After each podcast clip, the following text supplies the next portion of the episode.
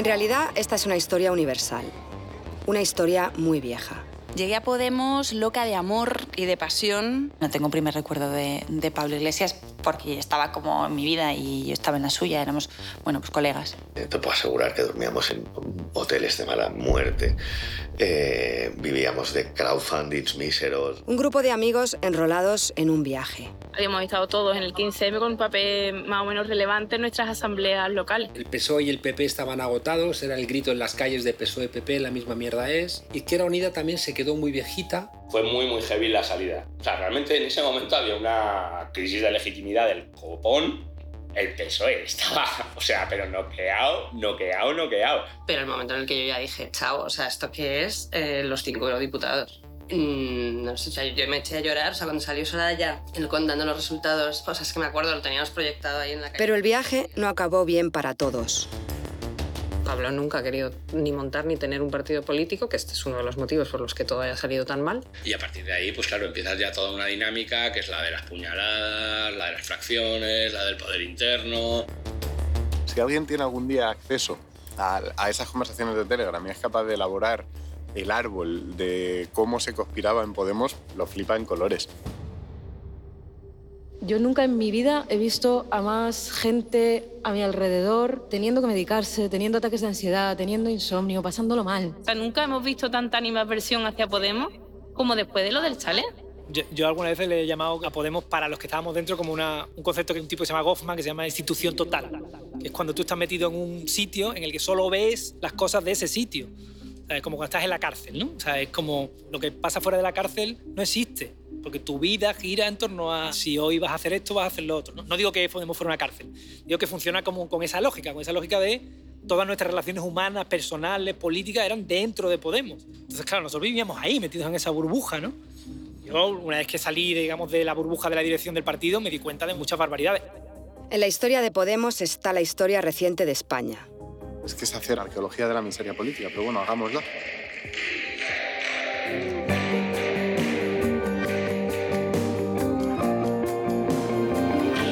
Compañeros. Capítulo 1. La institución total. Sonrían que sí se puede.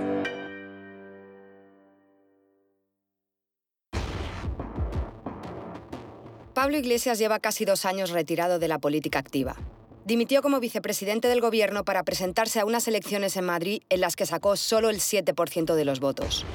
El partido que fundó en 2014 ha pasado de dar la sorpresa en unas europeas a conseguir unos pobres resultados en las elecciones autonómicas de Madrid y Andalucía de 2021. Iglesias ha tenido tiempo de convertirse en vicepresidente del gobierno para dejarlo en lo más alto y pasar a influir en la política desde los medios de comunicación. Han sido unos años vertiginosos, de triunfos electorales y purgas, de cargos públicos y traiciones. Entrego mi acta de diputado de Podemos para centrarme en levantar piedra y escondo la mano, creo que hay que ser. En un recorrido con paradas en la Complutense, la Puerta del Sol, Vista Alegre, el Congreso de los Diputados, Moncloa y Galapagar. Pensamos que era un buen momento para que los protagonistas de esa aventura nos contasen cómo era el día a día en el partido. Ahora que la mayoría está fuera, puede hablar con libertad. O con cierta libertad. Muchos no han contestado a nuestro mensaje. Algunos dijeron que se habían conjurado para no hablar jamás en público de esa etapa de su vida. Otros se sinceraron durante horas en una especie de terapia. El único plan era ponerles el micro y dejarles hablar. Hemos ido a un chalet a Pozuelo, a un piso recién reformado en Vallecas, a un ático con terraza en Lavapiés y a uno con una biblioteca enorme muy cerca de Moncloa. Nos hemos citado dos veces en la Asamblea de Madrid y una en el Ayuntamiento. Hemos cogido el tren hasta Barcelona y el coche hasta Cádiz. Esta no es la historia oficial de Podemos en boca de sus dirigentes. Hemos intentado contar la historia de lo que se vivía dentro de la formación.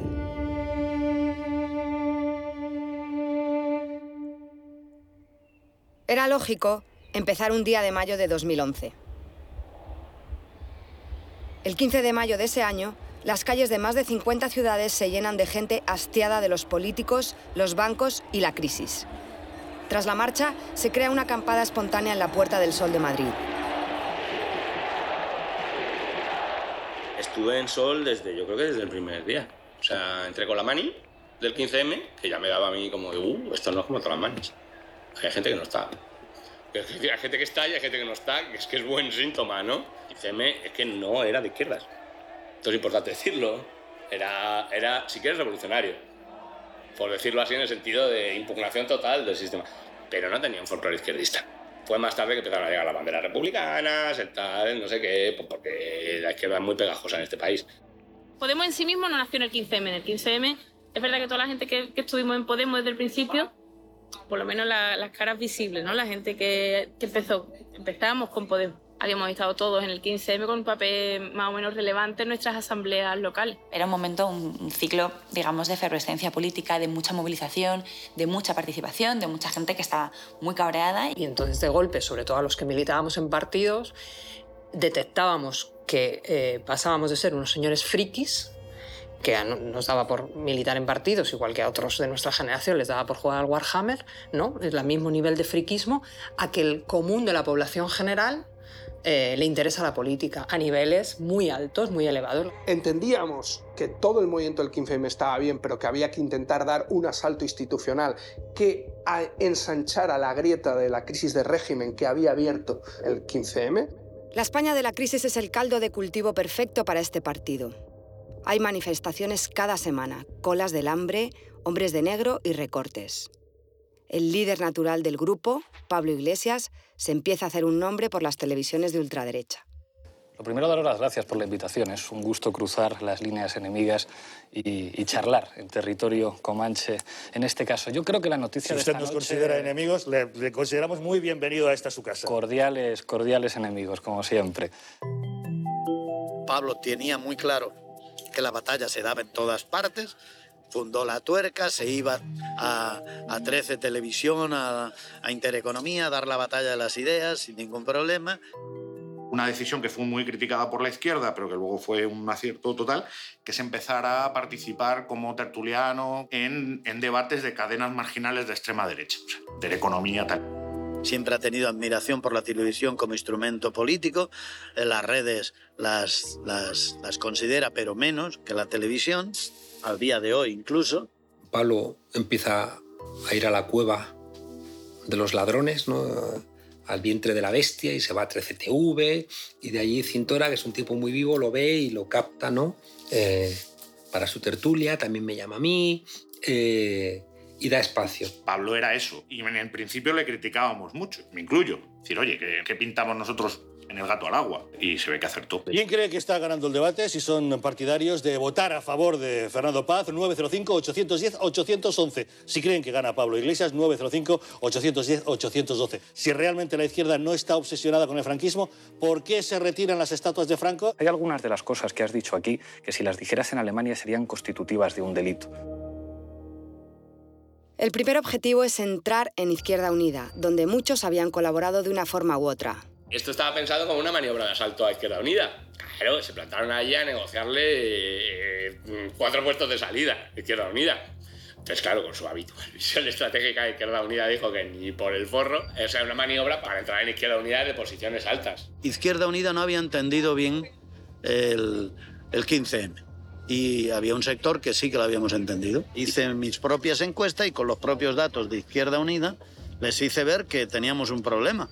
Que o abríamos la candidatura de las europeas, que era un buen momento, que no íbamos a perder diputados, que simplemente es que íbamos a incorporar, pues era el momento de hacerlo. Eh, la- mi discrepancia con Pablo era simplemente que me parecía ya extremadamente osado que él se postulara, que no era especialmente nadie en aquel momento. Intenté convencerle que fuera el 3. No fue posible. Como no hay acuerdo con IU, deciden montar su propio partido. Realmente podemos decir que, que Podemos nació en, en agosto. Lo primero que, que os voy a pedir es que, es que no convirtamos esto en un meeting.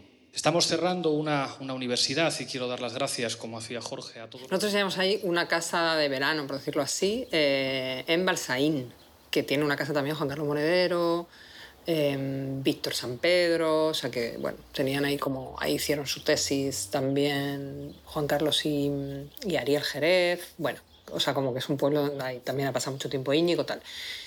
Y eh, Izquierda Anticapitalista monta la escuela de verano en La Granja. Y nos invitan a Pablo y a mí a, a sendas mesas. Todos los eh, agostos hemos realizado en los últimos 11 años eh, la Universidad de, de, Izquierda Anticapitalista. Y ahí eh, se celebra en La Granja, en la granja de, del San Ildefonso. Donde se cocina todo es en unas jornadas que se hacen en verano del año 2000, 2013 en la granja de San Ildefonso, en una granja escuela, que es la Universidad de Verano de Izquierda Anticapitalista capitalista en aquel momento, anticapitalista luego. Por allí pasa Pablo Iglesias, Tania Sánchez, viene Alberto Garzón. Cerca del Real Sitio tenía una casa Pablo también. Eh, y yo me fui unos días antes a pasar unos días con Pablo, antes de ir a la, a la universidad de verano. ¿no? Y recuerdo que discutiendo con él y con Tania, que en ese momento era su compañera, empezamos a hablar, a hablar, a hablar. Y, yo le conté todo lo que desde Izquierda Anticapitalista estábamos pensando, lo que creíamos que había que hacer. Eh, yo creo que teníamos bastantes análisis compartidos. Y a partir de ahí decidimos probar algo. A mí un día me llama Pablo Iglesias, me dice que quiere compartirme algo importante y dice que le visite en la casa que tenía en Río Viejo, se llamaba, en Ávila. Y entonces allí me dice que ha pensado en montar un partido que mm, el marco teórico ya lo tenemos porque ya había publicado el curso urgente de política para gente decente y que era momento de montar un partido. Seguramente lo dijo para, para halagarme o para acariciarme el ego. Dijo, si tú no te apuntas yo no lo hago. Ya cuando la cosa está cuajada, pues noviembre, cuando ya eso que se llamó Operación Coleta, que es como se filtraba como a medios amigos pequeñitos, tal, viene la Operación Coleta. Era como el nombre en clave esto, que era en torno a la figura de Pablo, que había con, conseguido un, un, respaldo, una presencia mediática muy importante, tal, en torno a Pablo, construir una candidatura que contara, digamos, con el soporte estructural de, con, con la organización y la estructura de anticapitalistas, y vamos a decir, y amigos el día 23, me acordaré toda la vida, día después de, la Lotería Nacional del 2013, 23 de diciembre del 2013, invitó en casa de Manolo Monereo, un amigo entrañable de los dos, a, una serie de gente de Izquierda Unida, amigos suyos, a, a anunciarnos y a decirnos que había decidido que ya daba por cerrada la posibilidad de ir con IU y que iba a presentar una candidatura propia y que iba a fundar un partido político. 22 de diciembre, sorteo de Navidad.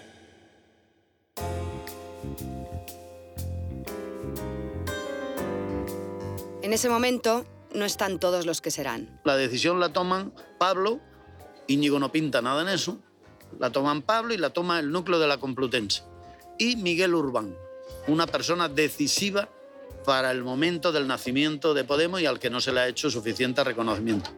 Íñigo se, se une en, en, enero, a principios un poquito antes de, de, lanzarlos, Juan Carlos en diciembre, finales de diciembre. O sea que más, vas, lo ves, vas cogiendo gente, Carolina, también en, a, final, a principios de, de enero. Llamamos a Errejón, que estaba trabajando en Venezuela, hubo que convencerle, porque no quería venir. Le iba mejor económicamente allí y no terminaba de ver claro el proyecto. Realmente había como ya una estructura medio vertebrada y Podemos fue cogiendo un poco de, de, de, lo que había entonces. El Rejón estaba en Venezuela todavía. De hecho, era una pena que haya borrado los tweets porque realmente es que era, o sea, la voz del régimen, tío, porque al final el comandante ha desayunado una frugal colación, ha hecho ejercicio durante dos horas, se encuentran en un excelente estado de salud. Chávez, Chávez, Venezuela. Socialismo, patria o muerte. Sí, sí, eso lo ha borrado.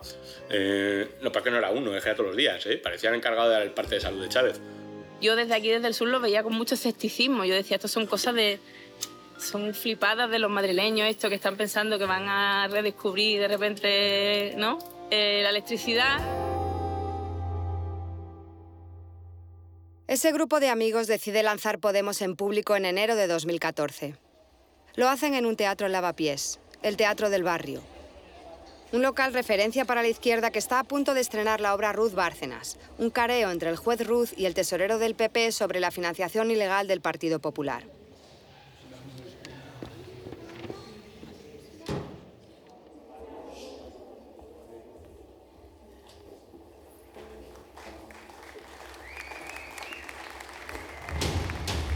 El Partido Popular efectuaba retenciones o eran pagos lo que se entiende con dinero en Se negro? entregaba el dinero en efectivo directamente en un sobre.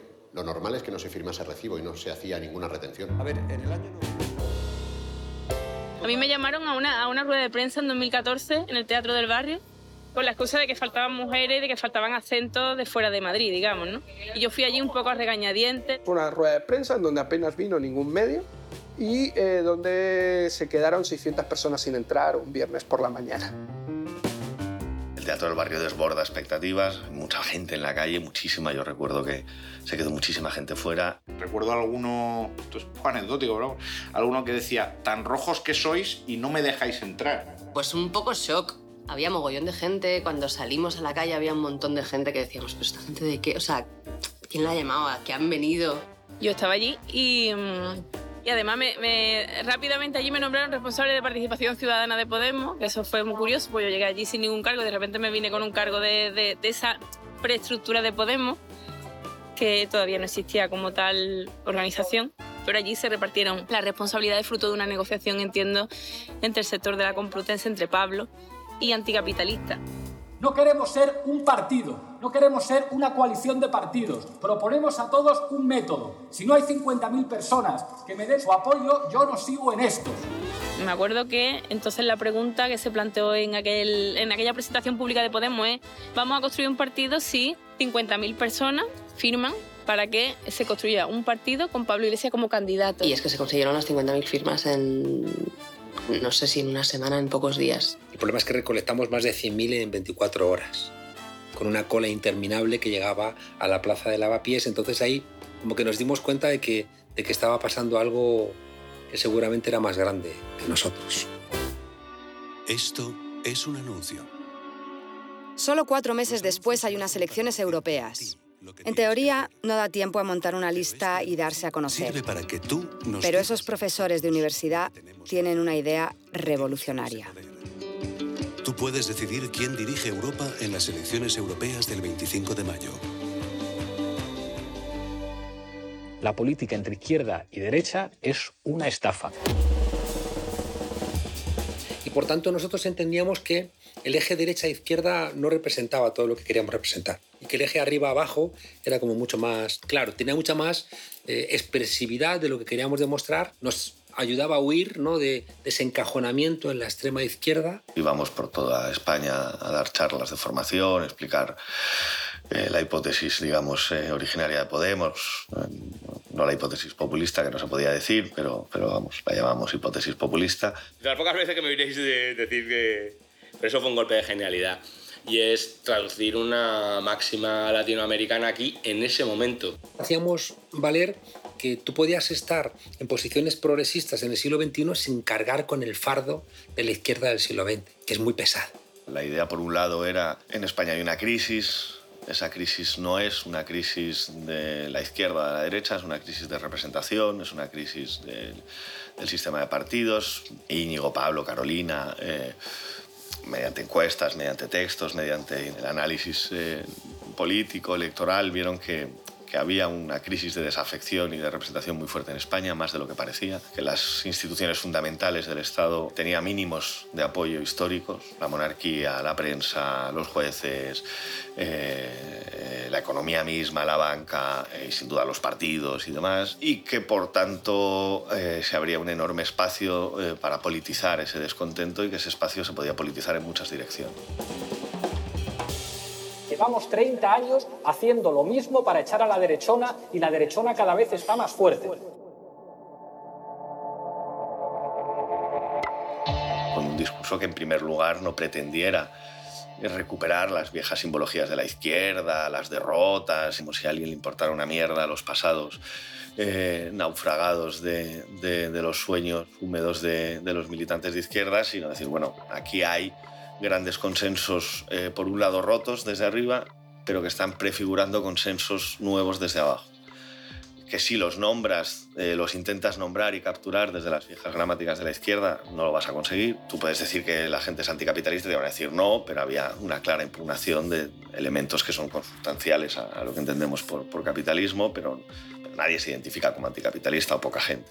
Que no tenía mucho sentido dar una pelea histórica contra la monarquía porque no estaba ahí. eh, las posibilidades de transformación y seguramente íbamos a dividir más de lo que sumáramos, o que esa es la forma más útil de generar identidad política. Es decir, nosotros, la clase obrera, ya no interpela a nadie o muy poca gente. Hubo mil formas de nombrarlo. La de la casta eh, y la gente fue especialmente útil durante una época. En este país no sobra gente que venga a trabajar, sobra la casta. Antes de las elecciones de 2014 de las europeas, los, que tienen, los únicos que tienen red territorial son anticapis. Porque es así, porque en cada pueblo hay un boticario y un trotskista. Nosotros hacíamos actos que no er-, eran más parecidos a una asamblea que a un acto político. Entonces explicábamos cuál era nuestra, nuestra idea, nuestra iniciativa y abríamos a debatir con la gente y a preguntar. Pues el primero que toma la palabra es Pablo Echenique. Permítanme que les dé algunos datos. Yo recuerdo que lo primero que hice es, oye, mira, eh, yo siempre me interesa la política eh, y ahora la verdad es que vosotros me habéis convencido y me habéis enamorado, ¿no? O sea, y estoy dispuesto a... Me quiero meter, pero bueno, pues ustedes ven mis limitaciones, ¿no? ¿Cómo puede hacer política alguien como yo? Y Pablo le respondió, eh, la política es como el sexo, que al final, por mucho que leas, lo importante es practicarlo. Y al final, pues habrá gente que folle mejor o que folle peor, pero al final lo importante es follar.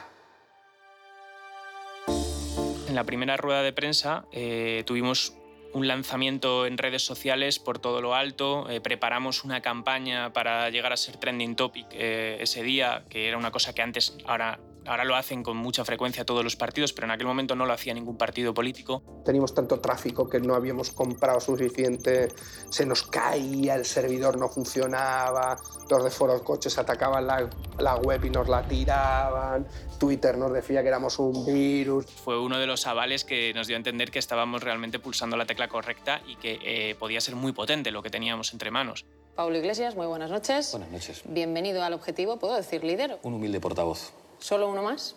Uno más. Ahí Pablo es un elemento central, pero en un primer momento no era el, el único. Lo que no buscábamos que fuera el único.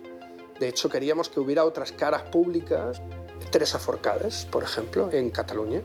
Teresa Forcades eh, en ese momento era bastante popular, salía bastante en televisión y tal, eso era una monja, una monja benedictina. Generaba un cierto vértigo de, hostias, es que lo que decimos se convierte en discurso eh, que circula, que aparece en redes sociales, eh, que Iglesias pone un tuit que le recomienda escribir el de discurso, que lo habla conmigo, que era en ese momento Jorge Moruno, y tiene mil millones de millones de retweets.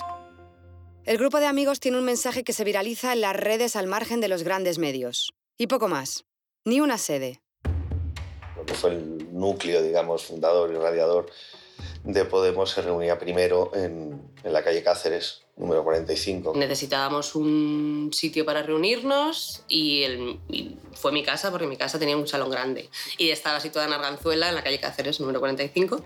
Y bueno, pues ahí, ahí hicimos como el cuartel general de todo esto. Es que al principio éramos 10 eh, decidiendo y discutiendo, después fuimos 15 decidiendo y discutiendo y aguantamos así hasta que pusimos en marcha una organización con estatutos y con procedimientos internos, discutibles, pero procedimientos. Lo que hay que montar es una lista. O sea, si vamos a jugar a las elecciones hay que montar una lista. O sea, no tiene mayor historia, hay que montar una candidatura y que es así. Pero claro, la gente se, tiene, se tenía que lavar la boca con jabón antes, que, antes, antes de decir partido político. Allí se hicieron unas primarias súper duras en el fondo, aunque aparentemente fueron ¿no? muy, muy participadas y muy alegres y muy divertidas, no fueron tan divertidas. Las primarias ya fueron una primera contienda interna dentro de, de Podemos. Unas primarias abiertas, unas primarias ciudadanas en las que ha podido participar todo el mundo y, y que, han, y que han batido un récord con la participación de, de 33.000 personas. Yo quiero desde aquí... Iglesias se centra en la televisión. Cada vez que aparece, la audiencia se dispara. Los programas se lo disputan y lo retienen el mayor tiempo posible. Te puedo decir que prácticamente todas las campañas electorales, en términos audiovisuales, se hicieron en la sexta, en el objetivo. O sea, había siempre un político de Podemos en esa cadena, eh, continuamente los sábados, discutiendo tete a tete con Maruenda y con Inda. Yo creo que la prensa estaba enamorada de Podemos al principio porque éramos un fenómeno nuevo, divertido, muchos periodistas que nos seguían simpatizaron no por síndrome de Estocolmo, sino porque, joder, pues, pues igual que representábamos a un 20% de la población eh, y además era el perfil eh, eh, sociodemográfico, ¿no? el de universitarios, con salarios no muy altos, con formación, pues éramos el perfil y eso eh, se empezó a gestionar progresivamente mal. Por un lado, se subían mucho las audiencias cuando aparecíamos nosotros y por otro lado también eh, debilitaban el PSOE, como todos los medios eran de derechas, ¿no? pertenecían a, de igual fuera Tres Media o, o Mediaset, ¿no? estaban vinculados a- al Partido Popular, ¿no? incluso más allá, pues esa estrategia les pareció interesante. ¿no? Nosotros las preparábamos a conciencia, nosotros teníamos grupos de... Yo creo que entonces todavía era WhatsApp, luego ya nos pasamos a Telegram, pero entonces todavía era WhatsApp y, y íbamos viendo en directo la, un grupo de 10, 12 personas, eh, las entrevistas, las intervenciones de Pablo en las esta noche o de Íñigo cuando iba, mandando datos, dale por aquí, dale por allá, eh, todo mm, eh, preparadísimo, mírale a la cara, mm, no sonrías, eh, mm, o sonríe un poco, o tienes la camisa que pareces un chepo, eso nunca lo consigo corregir, o yo creo que no ha querido hacerlo, pero bueno. Eh, pero había un curro colectivo que también hacía que todo funcionara espe- especialmente bien. Con la lista y la ayuda de la televisión, la campaña despega. Andrés y yo nos sentamos, hicimos, eh, estudiamos toda la campaña de Obama del 2008 y, y copiamos un montón de cosas, la verdad. O sea, no copiamos la marca, pero la- nos la trajimos para acá. Generations of Americans have responded with a simple creed that sums up the spirit of a people. Yes, we can. Yes, we can.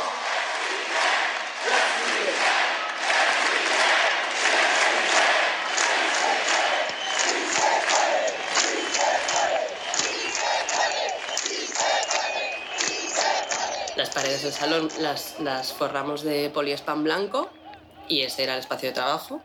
Entonces ahí íbamos como con alfileres poniendo, hicimos un mapa de donde había algún apoyo, donde no había apoyos, bueno, pues de, desde un tablero de RIS casi, de, de por dónde estamos y por dónde vamos. Ah, y listas de cosas, organigramas. Yo recuerdo cuando conseguimos eh, eh, saltar a, a la prensa escrita, porque la tele sí, salíamos en la sexta o en los programas en los que fuera Iglesias, pero durante la campaña el momento en el que se rompe el cerco, que llamábamos, de la prensa escrita es porque nos inventamos eh, hacer el arranque de campaña en Berlín. Eh, y que la sexta estaba muy bien, que lo ven tres millones de personas, pero los que no ven la sexta no saben quién eres. Aunque la campaña fue brutal, ¿eh? de presencia masiva de gente, contrastaba esa no aparición en ningún medio de comunicación. Recuerdo que hubo una pequeña referencia en el Huffington Post que de, de repente fue como un triunfo porque habíamos salido en algún medio de comunicación. Podemos ha llegado para innovar. Su primera papeleta electoral no tiene el logo del partido, solo una cara de Pablo Iglesias.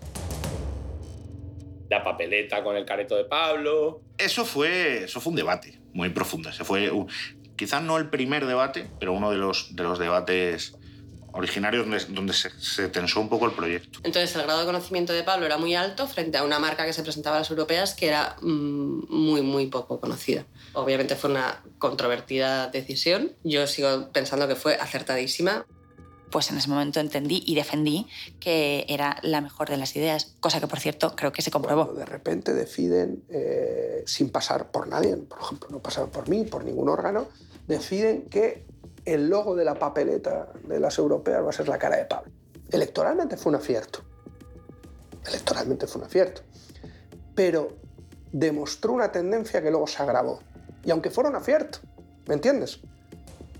No hubo ningún espacio colectivo donde se discutiera eso. Si sumas que Iglesias era tres veces más conocido que la marca o cuatro, con que entre un 10 y un 15% de la gente decide el voto en el colegio, y con que hay infinidad de papeletas y tal, pues eh, calculábamos que eso podía sumar mucho.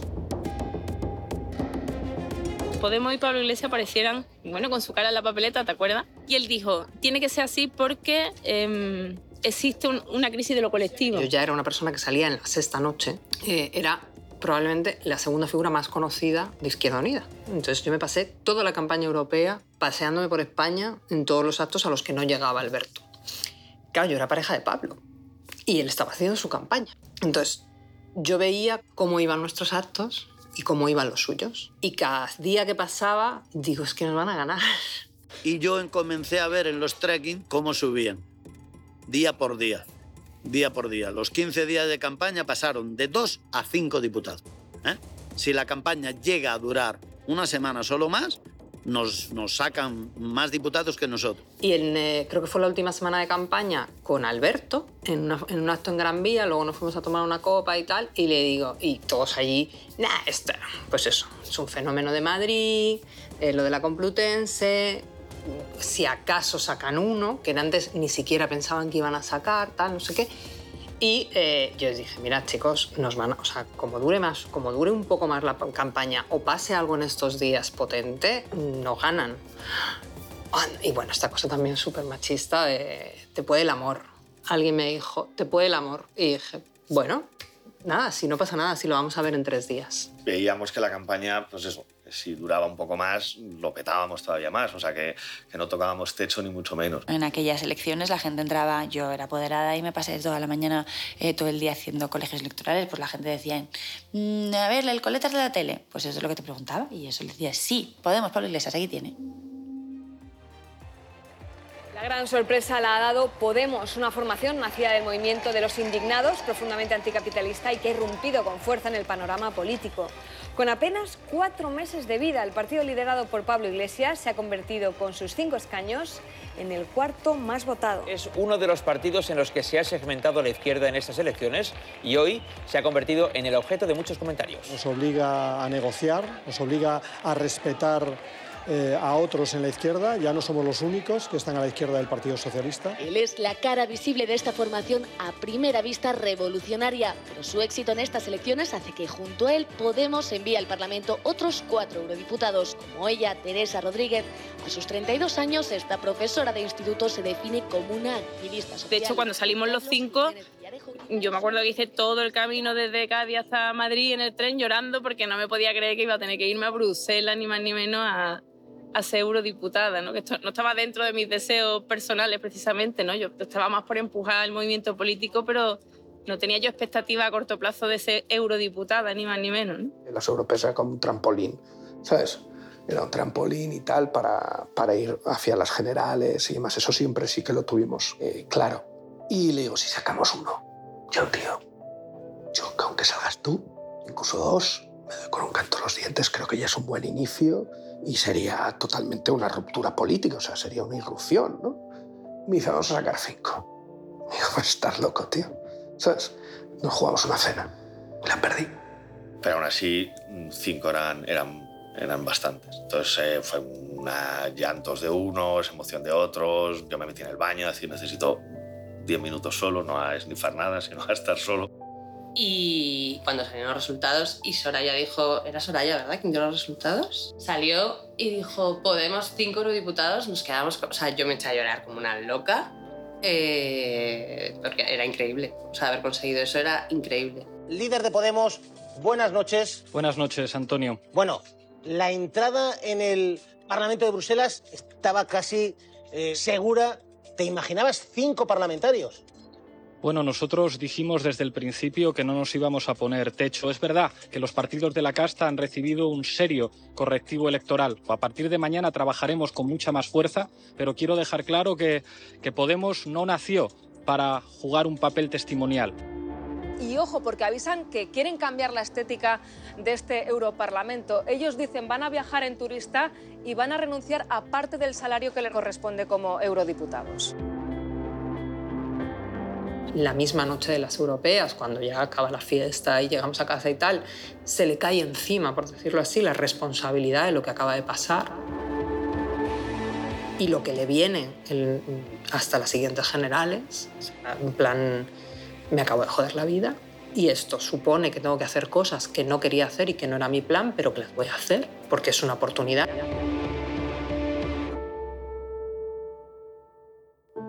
Han aparecido en este capítulo Lorena Ruiz Huerta.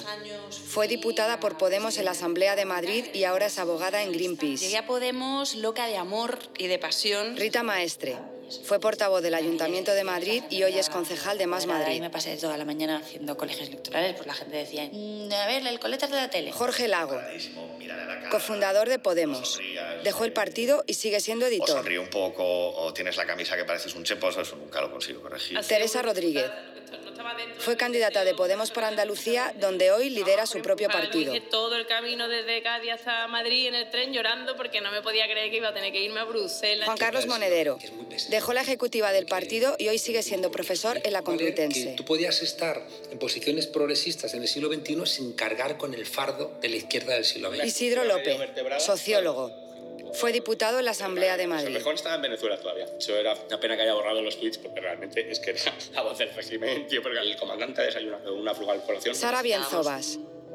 Fue responsable del área de producción y diseño de la primera campaña de Podemos. Hicimos, eh, estudiamos toda la campaña de Obama en 2008 y copiamos un montón de cosas, la verdad. O sea, no copiamos la marca, pero la, nos la trajimos. Toda Tania Sánchez militó en Izquierda Unida, Podemos y Más Madrid y ha anunciado que deja la política. Claro, yo era pareja de Pablo y él estaba haciendo su campaña. Entonces, yo veía cómo iban nuestros actos y cómo iban los suyos. Y cada día que pasaba, digo, es que nos van a ganar. Ramón Espinar fue portavoz de Podemos en el Senado y dejó la política. Es que es hacer arqueología de, arqueología de la miseria política, pero bueno, hagámoslo. Laura Casielles, poeta y periodista.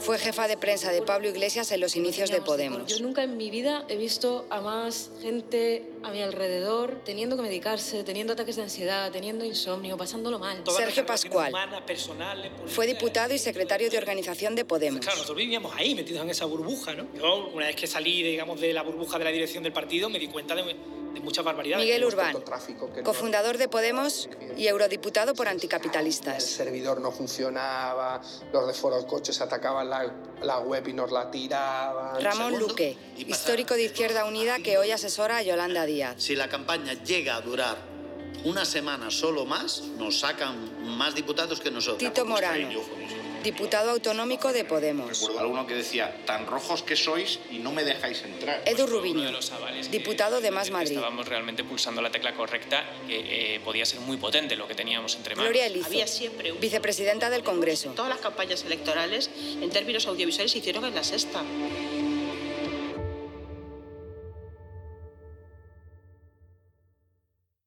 Onda Cero Podcast. Descubre todos nuestros podcasts en la web y la app de Onda Cero.